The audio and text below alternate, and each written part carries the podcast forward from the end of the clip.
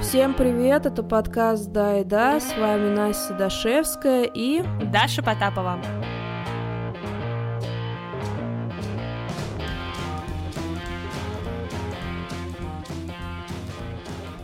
Сегодня подводим итоги 2021 года и отвечаем на вопросы слушателей.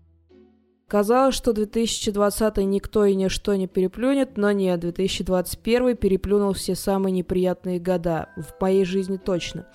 Думаю, и вам было нелегко, слушатели и Даша. Но я посчитала, сколько в этом году было сделано хорошего, и что-то так ахнуло. Ну, я прям очень удивлена, сколько всего я своими руками наваяла. И в этом году страха было меньше всего, все плохое происходило по стечению обстоятельств, а все хорошее происходило благодаря моим ручкам. Даша, у тебя как с этим было? Мне вообще сложно. Короче, подумала о том, что, блин, да какой-то год вообще, ну, год и год, все ровненько. Потом такая, а, нет, не ровненько, у меня дофига всяких, офигеть, каких крупных, хороших вещей произошло. Поэтому, ну, здесь такие прям пиковые истории. У меня год начался с двух э, равно странных вещей. Первое, я заболела ковидом, а второе, меня повысили.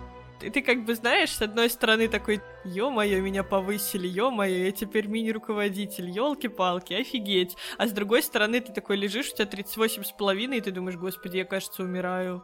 Больше не будет никакого смысла, никаких больше праздников, никакой больше радости. Ну, повысили и повысили. Зачем мне, да, повышение, если я уже мертв? Но Конечно, по уровню неудовольствия ковидом это даже близко не равно тому, как я сильно была счастлива повышению, но все-таки, это, знаешь, типа просто две вещи, которые одновременно произошли.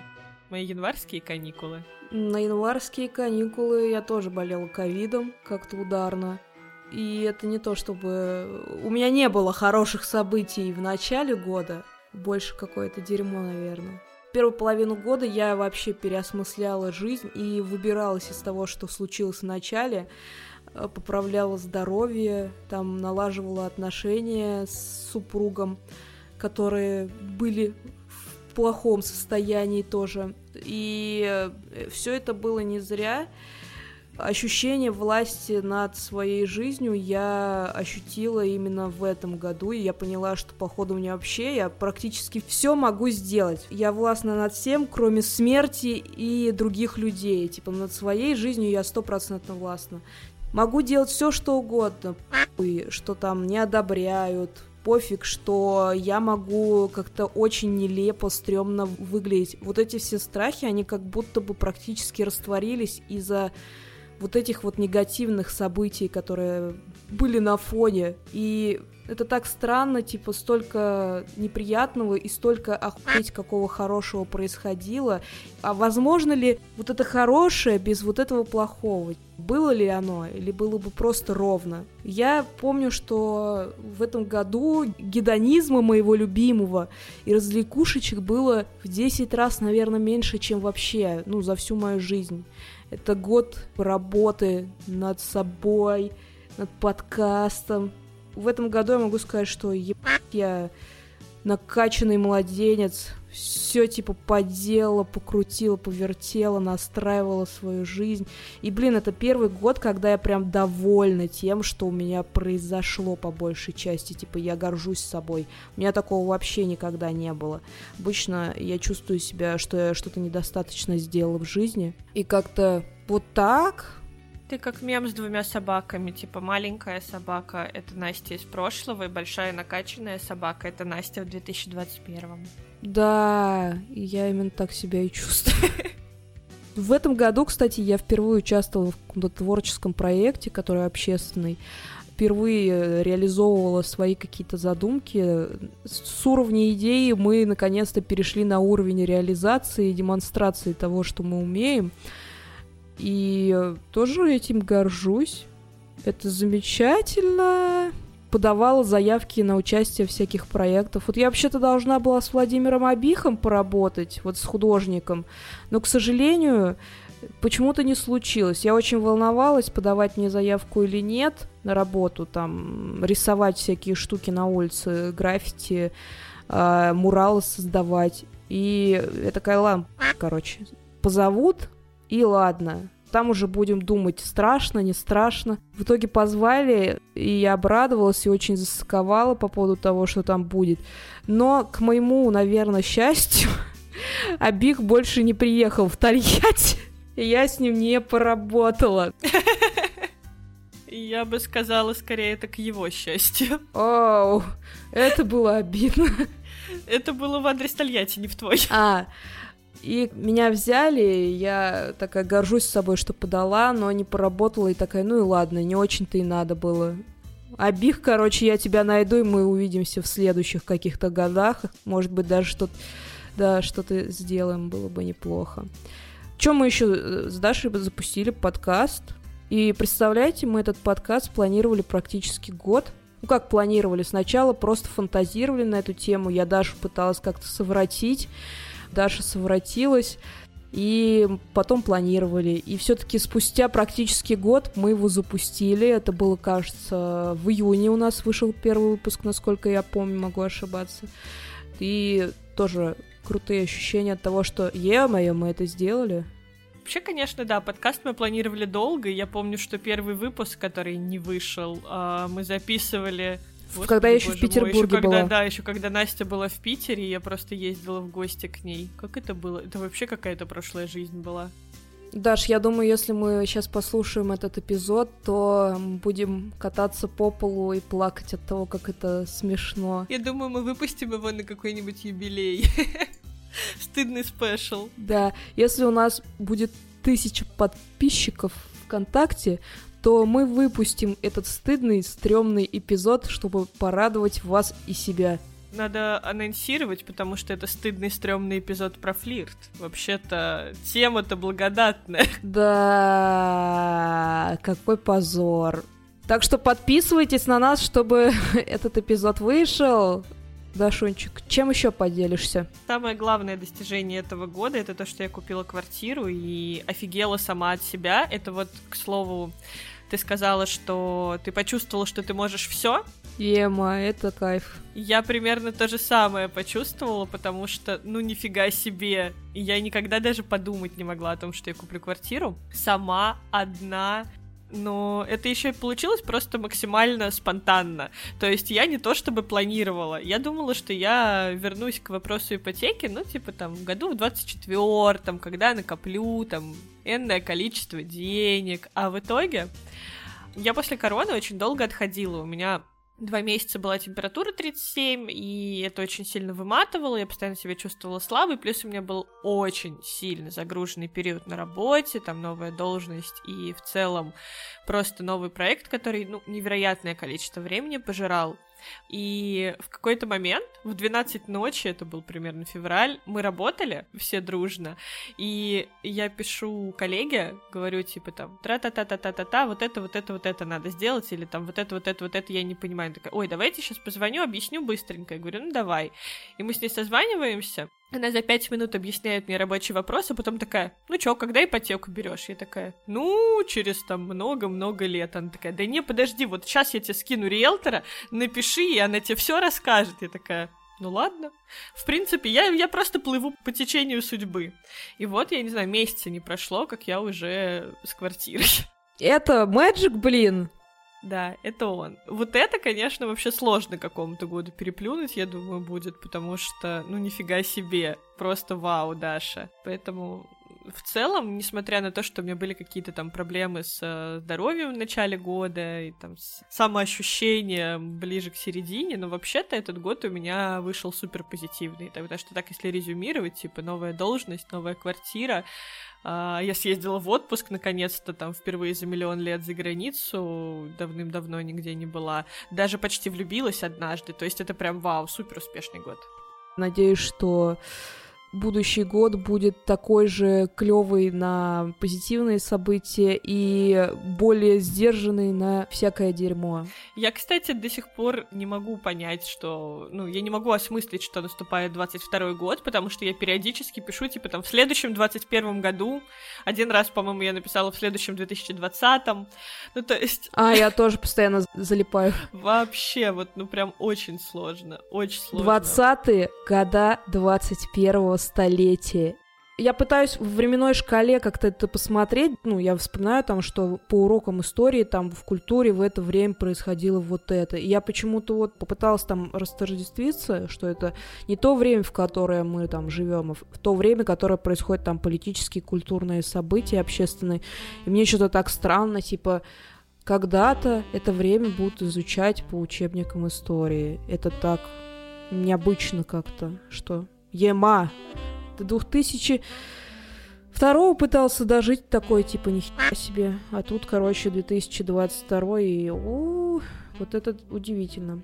А представь, мы будем старые, будет 2050-е, 60-е, это же вообще... Ну, как раз ипотека кончится. А у меня она, походу, только и начнется. Ну что, попробуем вопросы слушателей поотвечать? Попробуем. Спасибо чувакам, которые посодействовали нам в этом. И начинаем мы с обычных вопросов, потом будут новогодние. У меня есть друзья, которые живут в довольно паршивом месте. Вкусы разные, но как минимум половине пары там точно не нравится – при этом за другую половину не уверен, может быть дело в зоне комфорта. Вместо того, чтобы уезжать, они придумывают поводы остаться. Мол, родные рядом, удобно видеться, ухаживать при этом. В этом месте ни работы, ни перспектив. Я очень переживаю за них, кажется, что они думают о других больше, чем о себе. Ну и страх перемен тоже играет роль. Дальше не будет легче 100%. Вопрос, что бы вы им посоветовали? Наверное, я сейчас скажу не то, что от меня хотели бы услышать, но в первую очередь я бы посоветовала вам не решать за других. Я понимаю, у меня тоже есть знакомые, которые, на мой взгляд, живут не там, где им следовало бы, и там, может быть, где-то в другом месте им было бы лучше, но, скорее всего, эти люди знают для себя то, что им комфортнее, то, что им действительно больше нравится, потому что иначе они бы приняли какие-то решения самостоятельно. Никаким образом нельзя повлиять на такие крупные, жизненно важные решения, а решение о том, где жить, это все-таки жизненно важная история для людей. Нельзя повлиять на других людей в этом плане. Ты можешь решать только за себя, и, соответственно, они тоже могут решать только за себя. Они, в конце концов, наверняка взрослые и там, могут нести какую-то ответственность за свои действия, решения и поступки. Поэтому с точки зрения ваших переживаний, мне кажется, что вы можете им помочь, ну, наверное, как раз там каким-то более позитивным, что ли, взглядом на это все. То есть, если нет перспектив, а, например, в этом месте, то, ну, всегда есть какие-то варианты там удаленной работы, например. Вы можете им помогать с этим, или просто в целом быть рядом и поддерживать их решения, потому что ну, каждое решение, в конце концов, а, оно полностью находится в зоне ответственности человека. Если вопрос только в том, что им там страшно, но они были бы готовы все поменять, это другая история. Но как будто бы в таком случае стоило бы посоветовать просто не бояться, попробовать и сделать. А вот э, если им, может быть, нехорошо, но там комфортно, и они рассматривают для себя какие-то возможности с переездом, может быть, и не стоит их трогать. Дополню чуть-чуть, скажу, что нет смысла кого-то спасать, и этого невозможно. Вы не спасете ни алкоголика, ни наркомана, потому что человек должен сам на основе своих ощущений э, сделать выбор в пользу изменения. Слова и какие-то логические доводы, они невозможно, невозможно переубедить человека. Только когда им в бошку что-то стукнет, и они ощутят и поймут, тогда, возможно, что-то произойдет. В вашей власти помочь этим друзья, когда они уже приняли решение переехать, допустим, в тот город, который вы считаете более лучшим, там, помочь с климатизацией и еще чем-то. Даш, спасибо большое, это замечательный ответ. Это отчасти мой ответ мне, потому что я очень часто говорю друзьям, типа, переезжайте, переезжайте, переезжайте, переезжайте. Так, следующий вопросик задает слушательница. Какая тема оказалась самой сложной для вас? Для меня самая сложная была тема не вышедшего подкаста про безопасность, где я сломалась просто тупо на записи. На самом деле я там как-то поймала какие-то очень такие личные переживательные флешбеки, и вот где-то в середине записи, мне кажется, я превратилась в слизня, распереживалась и абсолютно расклеилась, и, слава богу, эта запись никогда не увидит свет. Я ее не удалила. Шучу, ладно, я ее удалила. Это эпизод про реальную безопасность, про театр безопасности и про всякие штуки, которые с нами происходят. И ну, я говорила какие-то вещи, мне кажется, довольно жесткие. Прости, Даш, что, возможно, я в тебе какие-то возбудила штуки неприятные. Это, правда, оказалась очень сложная тема, не для теории, а эмоционально. Просто, мне кажется, практически каждый живущий человек сталкивался с каким-то насилием или каким-то произволом со стороны незнакомых людей. Спасибо, Даша, что ты хотя бы попыталась поработать с этим. Ну, это было, да, с моральной точки зрения, это был, наверное, такой самый, самый трудный выпуск. А, еще были сложные эпизоды, когда мы переболели ковидом. Когда мы записывали, по-моему, первые три эпизода, было вообще, неважно, какая там тема была, было сложно в том плане, что как туго соображала. И я Дашу постоянно переспрашивала, а что я там сказала две секунды назад? Я забывала, про что я говорю вообще. И я такая, как старая бабулька. Говорю, Даша, давай не будем вначале смеяться, иначе я устану и под конец не смогу закончить. Следующий вопросик. От этого же слушателя. Сколько времени уходит от создания каждого выпуска?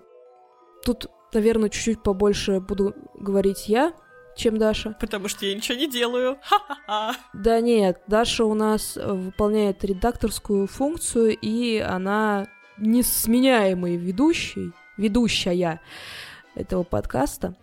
Про время. Времени уходит довольно много от идеи до окончания монтажа и выкладки на платформы, если, допустим, все это время просуммировать, типа там 15 минут придумывал, 10 минут вопросы оформлял, там час-полтора записывался, если все время складывать, то, мне кажется, получится 4-5 дней на работу. В эти дни входят время разработки темы, вопросы, теория, сопоставление теории с собственным опытом. Мы же часто делимся своими какими-то ощущениями. Конспектирование входит.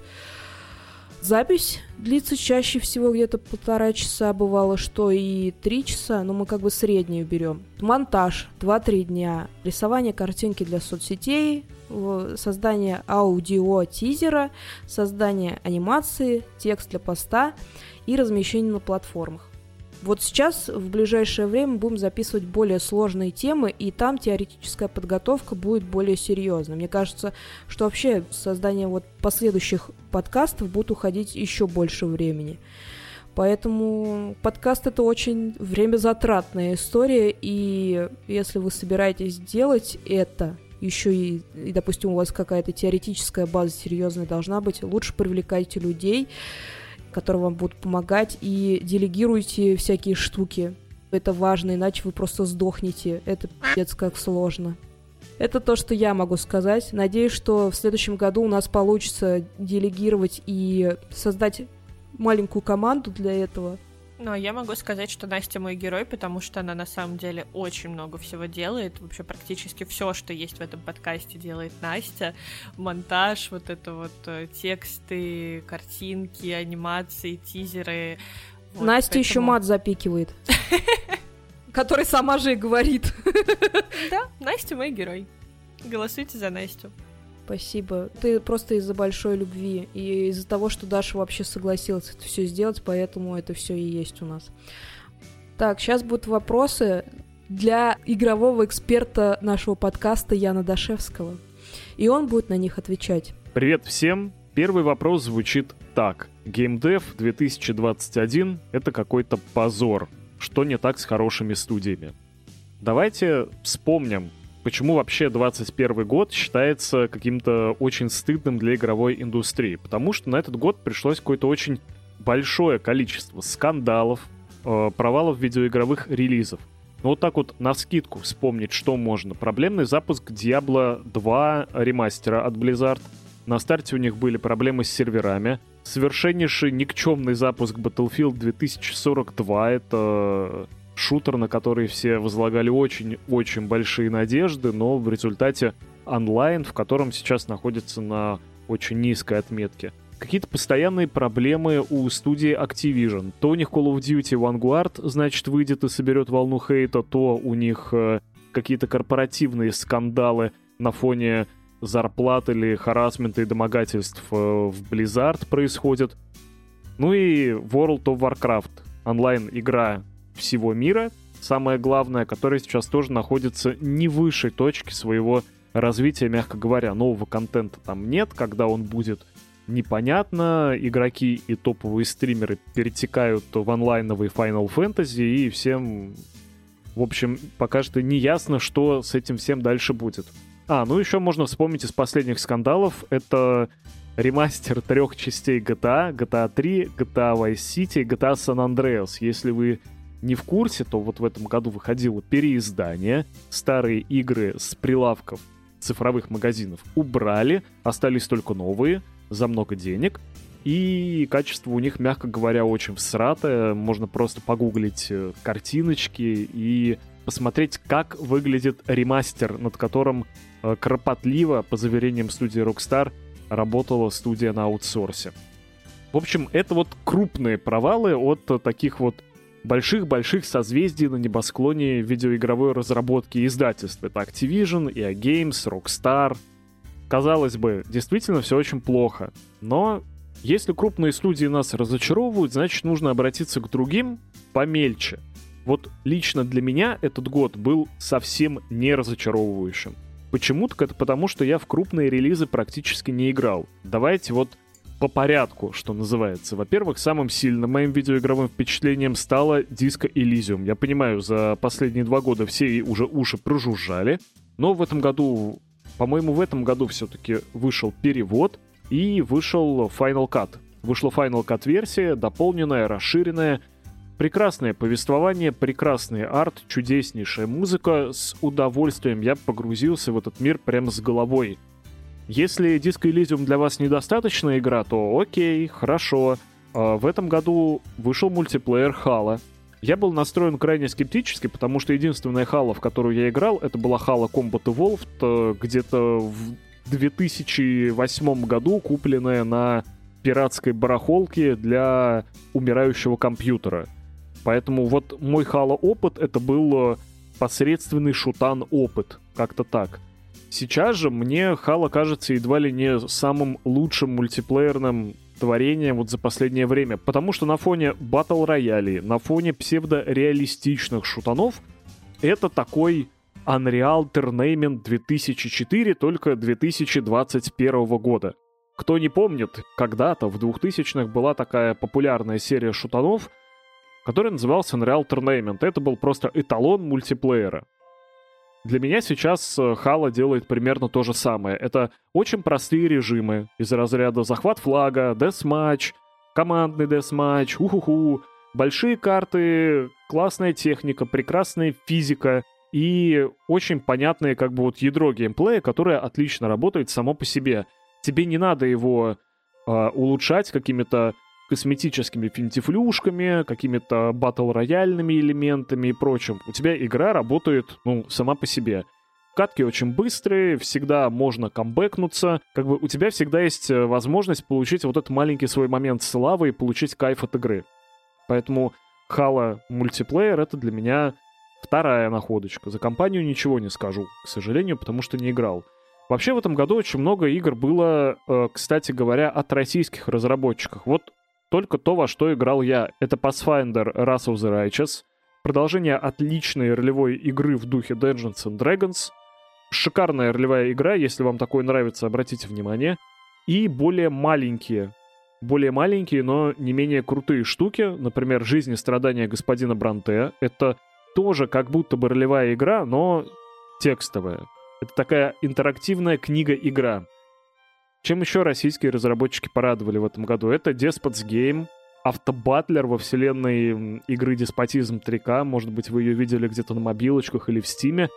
Вот, пожалуйста, развитие модной идеи автобатлеров, но в виде соло-игры с соревновательным элементом. Loop Hero, кстати говоря, которая а, представляет собой чистокровный автобатлер с какими-то механиками собирания колоды. И, в принципе, игра достаточно репетативная и как будто бы должна надоедать спустя какое-то время, но свои там 10-15 часов я в нее наиграл с явным удовольствием. Еще одно большое открытие этого года — это черная книга, Black Book. Это колодостроительная игра от российских, опять же, разработчиков, густо замешанная на региональном фольклоре, что само по себе очень круто. Да, у игры есть минусы, то есть там не самая выразительная графика, там не самый глубокий карточный геймплей, наверное. При этом это хорошая ролевая и карточная игра с э, хорошо выписанными персонажами. Из нероссийских игр, на которые стоит обратить внимание, я бы, я бы посоветовал.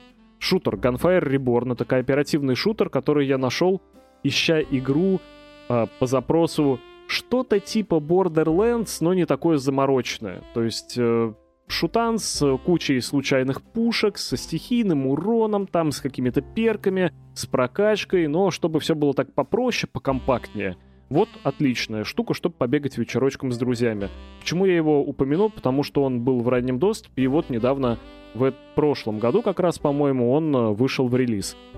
Прекрасные есть выживачи из разряда проект Zomboid и Seven Days to Die, которые чуть ли не с 2013 года у нас разрабатываются, все сидят в раннем доступе, но в этом году получили большие, крупные обновления, которые игры преобразили и сделали их более дружелюбными, более интересными, более глубокими. Вот, пожалуйста, если нравятся выживачи, вот туда обратите внимание. Мне кажется, что жизнь в индустрии сейчас как раз наоборот кипит, и выбор широк как никогда. Просто не стоит, наверное, концентрироваться на крупных студиях. Нужно чуть-чуть меньше внимания обращать на э, видных издателей, на отзывы прессы и на шумиху вокруг игр, потому что самыми классными играми сейчас могут оказаться те, вокруг которых никакой шумихи, в общем-то, и нет. Я, например, очень много восторженных отзывов э, слышу об игре House Flipper и вижу, как друзья в нее играют. Кто не знает, это, ну, классический такой симулятор на движке Unreal Engine, то есть максимально простой по графике, по еще чему-то, в котором ты э, просто приходишь в раздолбанную хату и начинаешь делать в ней косметический ремонт. Убираешь мусор, там, моешь всякое, красишь стены, меняешь мебель, занимаешься декором и прочее, прочее. Почему-то это дает море фана и, видимо, гораздо больше фана, чем какой-нибудь условный Battlefield 2000 42. В общем, я не считаю, что 2021 это для видеоигровой индустрии какой-то позор. Да, конкретные студии находятся в кризисе, но обратите внимание на студии поменьше. Потому что вот за ними как раз будущее, за ними как раз то завтра, в которое мы с вами будем играть. Второй вопрос, я напомню, звучит так. Ремастеры — это наше будущее? Сложно говорить о будущем, Пару лет назад, если помните, одиночным играм предрекали смерть, потому что все говорили, что игры будут исключительно онлайновыми и сессионными, исключительно с донатом. Соло-гейминг умрет. Нет, нет, как показало время, очень много классных одиночных игр продолжает выходить и от крупных студий. Возьмем там последний Resident Evil Village, например, и от э, инди-студий. Это вам и Disco Elysium всякие, и черные книги, и многочисленные иностранные релизы, все хорошо. Покупатель на каждый вид игр есть. Так что и с ремастерами, мне кажется, это такой период. После себя он, конечно, оставит какое-то наследие, но какое это мы увидим уже спустя время. Я пока думаю, что можно просто наслаждаться возвращением старых и любимых игр. То есть тот же ремастер Diablo 2 при всей своей э, проблемности на старте оказался достаточно качественной игрой. Ну, да, ремастер вот GTA подкачал, мягко говоря. Ну, это нормально. Вот первые три блина комом. Надеюсь, потом Rockstar, если будет делать ремастер какой-нибудь GTA 4 или Булли, прости господи, то все это учтет, и игры получатся более качественными. Так что нам остается только вот надеяться, что крупные студии как-то извлекут из этого уроки. Мне кажется, что ремастеры — это для разработчиков в первую очередь хороший повод обратиться к корням, каким-то старым механикам, которые могут быть незаслуженно забыты. Например, я недавно вот с Настей рубился в Streets of Rage 4, Улицы Ярости 4. Это продолжение довольно старых битэмапов, Ну, то есть, помните, такие игры были, где идешь слева направо и просто мутузишь всех э, достаточно примитивными ударами. Вот, казалось бы, геймплей абсолютно простой, вот как 3 копейки. Но за счет красивой графики, там очень красивые двухмерные спрайты, за счет э, драйвового музыкального сопровождения и за счет как раз вот этого очень понятного геймплейного ядра ты получаешь очень много фана. Возможно, сейчас таких игр стало мало, потому что все пытаются как-то выделиться, все пытаются навертеть побольше дополнительных механик, которые должны отличать их от конкурентов. Может быть, это не так хорошо. Возможно, мы сейчас с вами э, поваримся немножечко в этом котле ремастеров, поиграем в старые игры. Аудитория, ну, тоже в массе своей вспомнит, насколько они фановые. Издатели поймут, насколько это потенциально прибыльно, и у нас с вами спустя некоторое время будет больше по-хорошему простых игр, сделанных качественно. Вот на этом, наверное, с видеоигровым 2021 годом все. Спасибо, пока и до встречи в следующих выпусках. Спасибо, Ян, что помог нам. А теперь у нас новогодние вопросики погнали. Какой самый запоминающийся подарок вы получали на Новый год? Я долго думала над ответом над этот вопрос дарят ли мне подарки на Новый год вообще? Мне дарят, всегда дарят, и я все а дарю. Мне нет. Всем дарю. Но на самом деле, ну как-то так повелось, что у меня классные друзья, и я каждый год получаю что-нибудь очень классное, прекрасное. Поэтому самый запоминающийся мой подарок на Новый год — это подарок, который я не получила. Я встречалась с парнем, который на Новый год что-то для меня делал, но не доделал, и поэтому на Новый год он мне его не подарил. И, собственно, мы расстались в мае, и до мая я так и не получила этот подарок, и мне дико всегда было любопытно, что там. И черт возьми, несмотря на то, что прошло уже много лет, до сих пор это, наверное, самый запоминающийся подарок. Возможно, эта штука уже давно на мусорке, и она до тебя никогда не дойдет. Жалко, но что ж теперь? Настя, а у тебя? Вообще у меня в семье как будто бы у родителей а, не очень принято дарить подарки, что ли, на Новый год. Типа, всегда просто какие-то конфеты были. Я помню, что Ян, в принципе, мне всегда делал подарки на Новый год какие-то большие.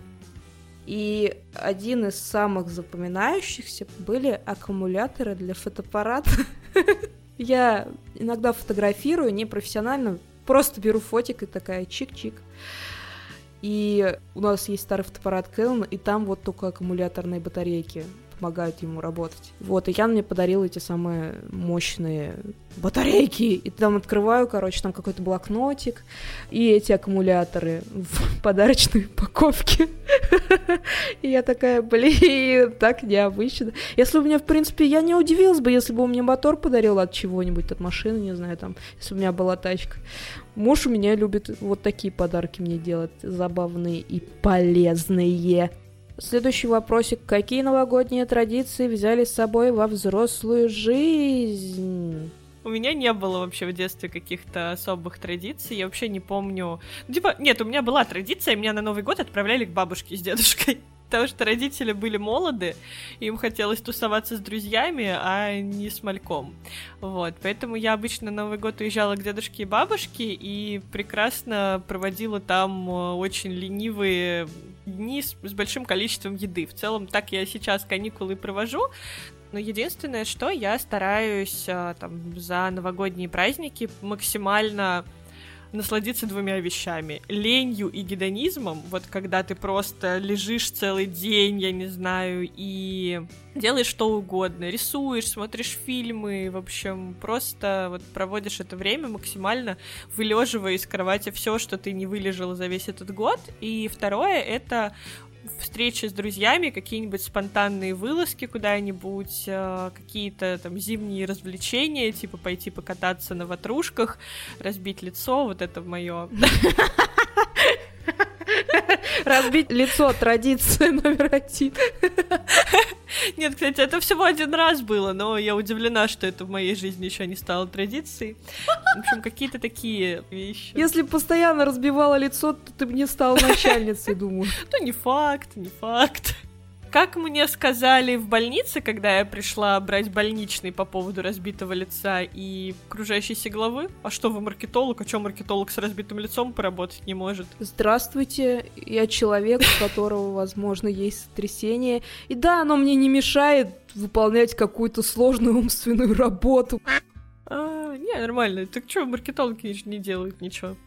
Вы же просто ну... там бумажки перекладываете на своей маркетологической вот этой работе. Можно и с разбитым лицом, в принципе, таким заняться. У меня, кстати, как таковых тоже традиций нет. Единственное, знаете, из пальца высосала. Я просто пыталась понять, что я каждый год делала. Там сначала малечество. И я поняла, что каждый год я занималась украшениями. Я из бумаги, из всякой хуйни вырезала снежинки и там делала гирлянды. Вот это моя традиция, делать руками какую-то якобы красивую штуку. Также преддверие Нового года я провожу за просмотром моих фильмов детства. Я смотрела всегда «Бедную Сашу» и «Гремлины». И теперь эту традицию я ее сформировала, и я уже вот несколько лет несу. И очень этому рада. Эти фильмы создают мне праздничное настроение, особенно гремлины. И вот это ощущение ностальгическое, приятное, меня греет и помогает мне нарезать побольше салатов и нажарить побольше мяса. Вот такое. Следующий вопросик. Новый год – время перемен или повод просто обновить календарь? Я, наверное, никогда не относилась к Новому году как к новому началу, вот к тому, чтобы прям с Нового года по-новому начать жить, и вот это вот все, вот это вот все. Наверняка, там, когда я была помладше, может быть, в школе, у меня были какие-то обещание себе на Новый год или что-нибудь типа того, что вот давай, Даша, с Нового года будем делать вот так, вот так, вот так. Они, конечно же, где-то в середине каникул уже фачились, и в целом спокойно я забивала на это. Единственный, наверное, Новый год, к которому я прям как-то очень трепетно относилась, это был год, когда наступал 2000-й, потому что мне казалось, что это вау. Блин, у меня тоже такое было. Просто офигеть, новое тысячелетие, вообще все новое. Вот тогда я прям помню какой-то сверхтрепет, а так в основном к Новому году у меня скорее такое отношение, как к приятному празднику в моей нелюбимой зиме. Если бы не Новый год, то мы бы зимой, мне кажется, просто кукухой все поехали, просто потому что, ну это же отвратительно. Холодно всегда, темно и уныло. А еще и песком посыпают улицы. Все выглядит коричнево и страшно. Да. А тут хотя бы есть повод порадоваться и засунуть себя вот в этот вот такой приятный водоворот, потому что ты там незадолго до Нового года выбираешь подарки, наряды, там придумываешь, что готовить. Вот эти какие-то очень приятные хлопоты, это прям классно. Я считаю, что за это Новый год любить нужно отдельной э, любовью. Но как к новому началу, я, наверное, к нему уже очень давно не отношусь. От смены даты ничего не поменяется, ты остаешься такой же, если ты хочешь что-то изменить, изменяй с сегодняшнего дня, а не с э, какой-то придуманной даты. Чего ты такая умная, мудрая, черт возьми? Я себя обманывала на протяжении многих лет, что после Нового года я возьмусь за себя и наконец-то начну что-то делать. У меня такое было 1 сентября, когда я в школу собиралась, такая начало чего-то большого и классного. Но нет, всегда все было практически так же. И на Новый год я такая, ну что, буду изучать вот эту хрень, буду там пытаться строить отношения вот с этим, или буду там по-другому как-то смотреть на такие вещи. В итоге, короче, все, естественно, фрустрировалось, херилось, и я очень расстраивалась из-за этого.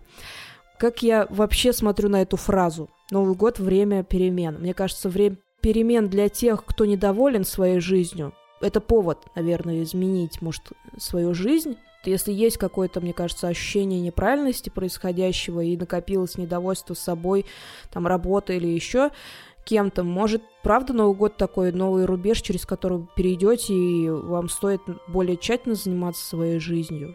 А, у меня это не получалось, может, у кого-то получится. А если жизнь все довольно хорошо в вашем бытие, все радует и устраивает практически, в таком случае это просто повод обновить календарь. Дальше. Если отбросить все, как бы вы хотели идеально встретить Новый год? Мне, в общем-то, главное, чтобы люди, которых я люблю, были рядом. Я давно уже не строю каких-то ну, не знаю, определенных сверхпланов на новогоднюю ночь или, в принципе, на Новый год. Так получается последнее время, что к Новому году я прихожу максимально вымотанная, а, либо там ну, какая-то очень уставшая за год, а, там, с какими-то, возможно, там, внутренними личными переживаниями, чем-то таким.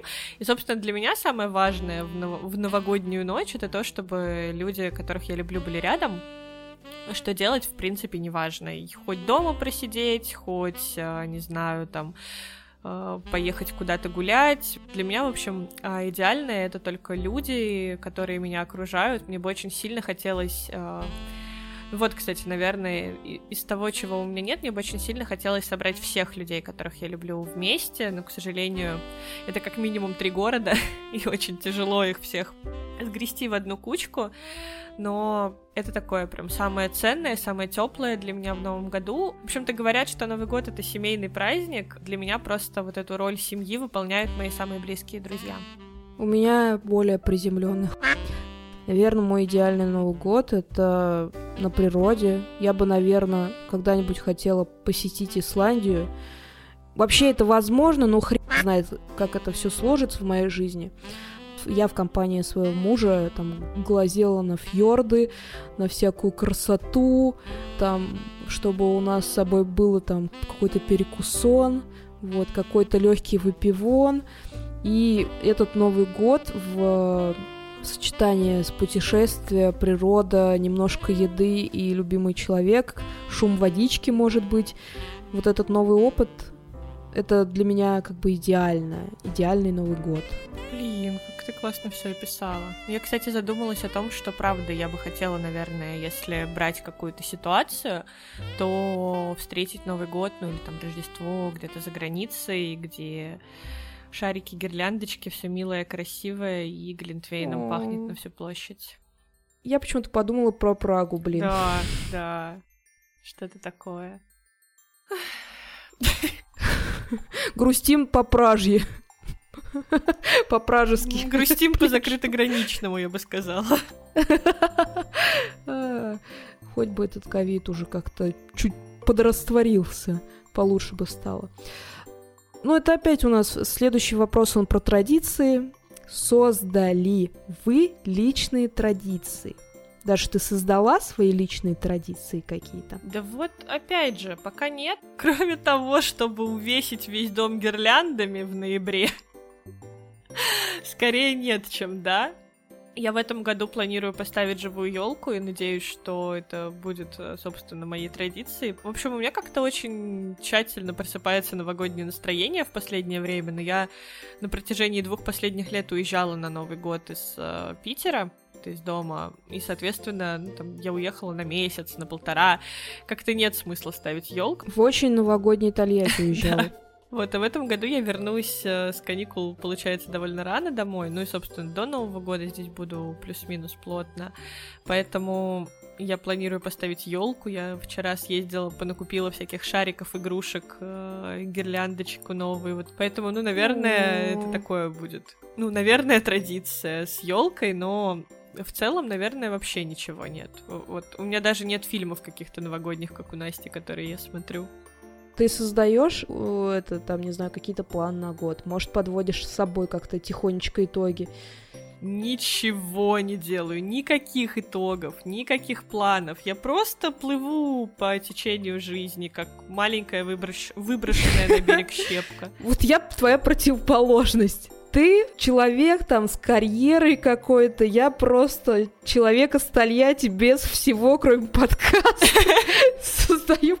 Вот, нет, ты послушай. А, там 10 лет назад а, мне мой бывший парень очень так основательно объяснил важность подведения итогов. И я ему поверила. И я пытаюсь практически каждый год и сесть подумать про то, что там перед готовкой салатов я сижу просто сама с собой и думаю, что хорошего у меня произошло в этом году, что я сделала там для того, чтобы продвинуться к своей там, не знаю, не к мечте, а к своей цели, там, я вот хочу быть вот таким-то человеком, что я там для этого сделала, что случилось хорошего, как я расширила свое понимание мира, насколько получилось это или не получилось. Я не стремлюсь к тому, чтобы прокачаться бесконечно, просто пытаюсь понять, какие вещи на меня как-то повлияли, еще как-то, не знаю, отозвались во мне, что нового я в себе открыла. Просто для меня самоанализ дико важная вещь. Я блядь, обожаю рефлексировать и вообще обожаю себя обсасывать, как вы уже поняли. И мне моя психотерапевтка три года назад попросила меня перед Новым годом составлять, чтобы свою тревожность как-то успокоить, составлять реалистичные планы на год. Она мне сказала, что нужно рисовать мандалу, но это никакая нахуй не мандала, это просто кружок, который поделен как э, тортик, 12 кусочков. И каждый кусочек подписываешь там временем года, месяца. И на каждый месяц пишешь реалистичные какие-то штуки, которые ты хочешь, на которые ты можешь повлиять как-то хочу за работу там вот такую-то, хочу, чтобы зарплата на этой работе была вот такая-то. Ну, это такие штуки, которые не заоблачные, а которые ты сам можешь как-то сделать. Там, хочу открыть магазин я, короче, вот этой хренью увлекаюсь перед Новым годом, сажусь, рисую тут кружок красивыми там ручками, подчеркиваю. И таким образом я как-то на год примерно составляю какой-то план. Не обязательно, что я вообще все из этого сделаю. Может быть, из этого я сделаю всего лишь одну штуку. Но у меня как-то вот это волнение за мое будущее, за будущий год, я его успокаиваю вот таким способом. Мне это охренеть как помогает, и меня очень радует, когда я этим занимаюсь. Так на самом деле это очень классный инструмент и очень правильный. Это просто я бестолкуша в этом плане. Я вообще не умею ничего планировать. Для меня планирование — это стресс. Я предпочитаю спонтанность. Зато ты умеешь плыть по течению жизни, в отличие от меня. Я это всячески этому сопротивляюсь и ставлю всякие бортики и пытаюсь направить свою жизнь куда-то. Потому что у меня не получается плыть по течению. По удаче это не мой конек вообще. А, да как будто и не мой. Слушай, ну... Да нет, ладно, я шучу. Блин, не надо вот это вот обесценивать все хорошее, что происходило с тобой случайно. Или даже не случайно. Такую личную традицию я создала, и ей следую уже, ну, три года. До этого тоже делала похожие штуки, но они были в другой какой-то форме. Ну, короче, вот этим я обожаю заниматься перед Новым годом. И если хотите, можете попробовать, может, и вас будет успокаивать. Следующий вопрос. Почему Новый год остался фактически единственным общим праздником? Так а почему единственным общим? Ну, общим в каком плане? В плане государства? ну, в плане того, что это такой один праздник для всей страны. А что значит остался? Какие-то были раньше другие, еще дополнительные, черт его знает. Вспомни праздники, которые были, которые отмечали большое количество людей. Я на самом деле не помню, какие еще справлялись праздники так, чтобы вот всей страной, всем миром или как-то вот прям типа супер сильно значимо. И да нужно ли оно вообще? То есть, с одной стороны, да, я обожаю там предновогодние дни, когда ты просто, там, не знаю, каждый тебя поздравляет с Новым годом, и каждый такой милый, и там, не знаю, все водители в такси тебе говорят, ой, мур-мур-мур с наступающим. Все в магазинах замучены в до смерти, но все продавцы тоже говорят, мур-мур-мур-мур-мур с наступающим. И ты тоже замученный в усмерть, и тоже такой мур-мур-мур-мур-мур с наступающим. Но, с другой стороны, наверное, нет каких-то других событий, которые Нас ну, вот вообще бы. для всех, да. То есть Новый год наступает абсолютно для каждого.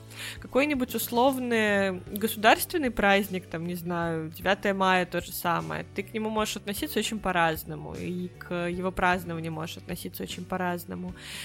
Какие-то, ну, не знаю, еще такие, ну, праздники в масштабах страны, в общем, которые учреждаются сверху, они, скорее всего, такой эмоциональной сопричастности не вызывают. А Новый год это типа для всех с самого детства. И у Нового года еще атмосфера такая, вот эта теплая, праздничная, все эти гирлянды, огонечки, все это такое очень сильно ну, вызывающее много там каких-то позитивных э, историй.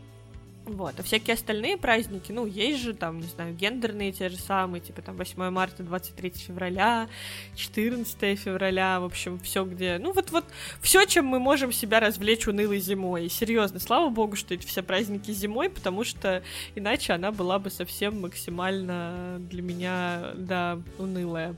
Вот. Ну, как бы они есть, просто это, опять же, не такой, ну, не такой масштаб сплоченности. Так, а я что думаю по этому поводу. Я с Дашей согласна, я как будто бы сейчас скажу, перефразируя то, что она сказала. Простите меня за это. Я просто писала ответ на этот вопрос. Мне показалось, что этот вопрос довольно сложный, типа его нужно прям подумать. И я подумала. Дело в том, что у многих людей взгляды стали как-то более разнообразные и, возможно, чуть более принципиально точные, что ли. Нас уже не так сильно объединяет там одна религия, мы совместно не постимся, по политическим взглядам мы тоже очень разнообразные.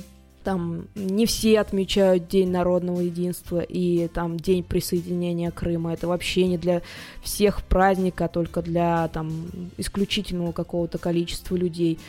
И вот Новый год это то, что нас объединяет. А, объединяет чувства друг к другу, нас объединяет э, страна, нас объединяет язык, нас объединяет ностальгическая любовь к светскому празднику. И, конечно, ощущение времени в ну, Новый год это как раз тот момент, когда мы все можем наконец перевернуть календарь. Практически весь мир переворачивает календарь, просто там каждый в своем временном поясе. И это нас объединяет. И 23 февраля, 8 марта там есть феминистки, а есть э, люди, которые там более консервативно к этим праздникам относятся, и ну, у всех разные подходы к этим датам. Яблочный спас или Троица, ну, сейчас для моего окружения это менее актуальные праздники, там, а для моих родителей это важно. День Великой Октябрьской революции тоже сейчас очень мало людей от, отмечает. В этих штуках мы разрознены, но это нормально. Это последствия там прихода интернета, глобализации. И круто, что у нас есть Новый год. Следующий вопросик. Верите ли вы в Деда Мороза? Нет.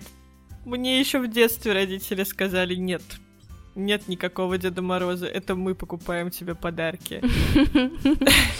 Ну, я не помню, на самом деле, как это произошло, но у меня как-то родители... Нет, ну, прям совсем в малечестве. Даже фотки были там какие-то, когда Дед Мороз дома, и вот эта вот вся история. Но мне прям рано сказали, что его нет. Или я сама догадалась, я не помню. Ну, я, конечно, гений мысли, отец русской демократии. Я, по-моему, еще и в садике об этом все благополучно пошла рассказывать. Ах ты стерва. Разрушала детские судьбы и мечты. Ну, в общем, к сожалению, увы и ах. В детстве мне никто не рассказывал, есть ли Дед Мороз или нет Дед Мороза. Я, следя за своим папой и видя, что он под елку подкладывает пакеты с конфетами, сама поняла, что пакеты с конфетами принес не волшебный дед. Я бы, наверное, хотела верить в то, что есть такой человек хороший, которого можно попросить улучшить ситуацию в жизни при помощи какого-то подарка или какого-то волшебства.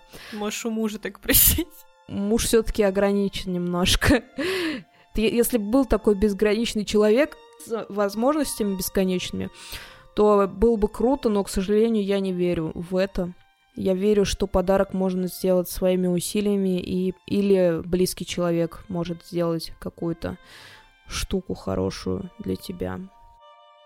Дальше Ждем ли мы новогоднего чуда? Вообще, если честно, да. А, Я такая тут цинично про все это рассказывала, про всякое там вот, бу-бу-бу, Дед Мороза нет, бу-бу-бу, Новый год просто повод перевернуть дату, бу-бу-бу-бу-бу. А но на самом деле, вот эта вот вся новогодняя атмосфера, особенно в, ну, в последнее время, для меня очень сильно много приобрела значимости какой-то и теплоты внутри. То есть не то, чтобы я прям жду какого-то чуда, но у меня всегда есть э, некое ощущение того, что вот на новогодних каникулах будет классно, там что-нибудь прикольное произойдет, я какие-нибудь получу классные эмоции.